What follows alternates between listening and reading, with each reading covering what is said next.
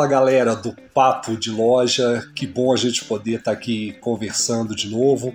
Vou complementar o conteúdo especial sobre descrição de produtos que eu prometi né, na news anterior, então essa é a segunda parte. E hoje eu vou te dar uma dica para continuar né, a mesma linha sobre escolher palavras-chave. Só que agora eu quero te fazer uma sugestão para usar uma ferramenta que todo mundo tem acesso. Então vai ficar fácil, porque talvez o Search Console nem todo mundo saiba usar, nem todo mundo tem acesso. Hoje a dica que eu vou te dar é usar o próprio mecanismo de busca do Google para te ajudar a encontrar palavras-chave. Bom, para fazer isso, eu vou te dar um exemplo aqui para tentar ficar mais didático, mais fácil de você entender como você faz isso. Bom, vamos imaginar que você tem uma loja virtual de bicicletas, tá joia?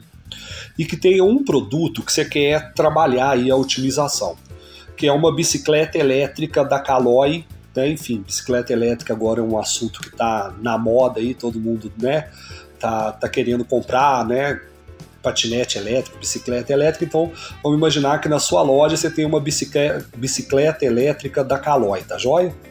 E você precisa é, aprimorar esse cadastro desse produto. Bom, então como que você vai fazer? A primeira coisa que você vai fazer é pegar essa, esse termo, bicicleta elétrica Caloi, e fazer uma busca lá no Google. Eu tô com a tela aqui na minha frente que eu já fiz essa busca.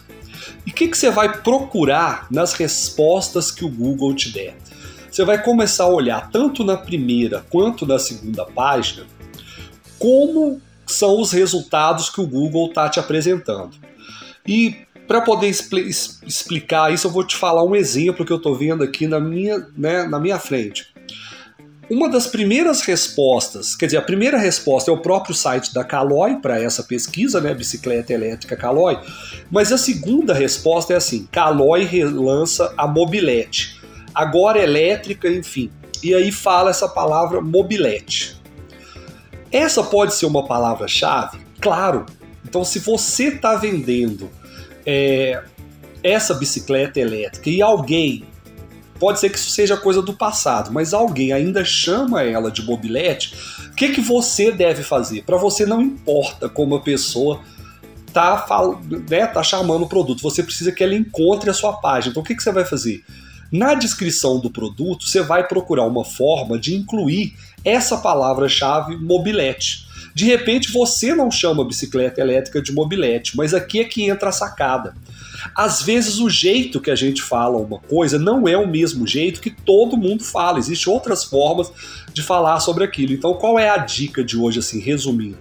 É que você vá no Google, faça uma pesquisa e verifique se tem outras expressões para aquela mesma coisa. Por exemplo, no nosso exemplo aqui, chamar bicicleta elétrica calóide de mobilete e quando você encontrar esses termos, você vai adicioná-los, lógico, né, escrevendo um texto, por exemplo, sei lá, é, a, bicicleta elétrica da Calói já foi chamada de mobilete, você vai colocar isso dentro do, da sua descrição.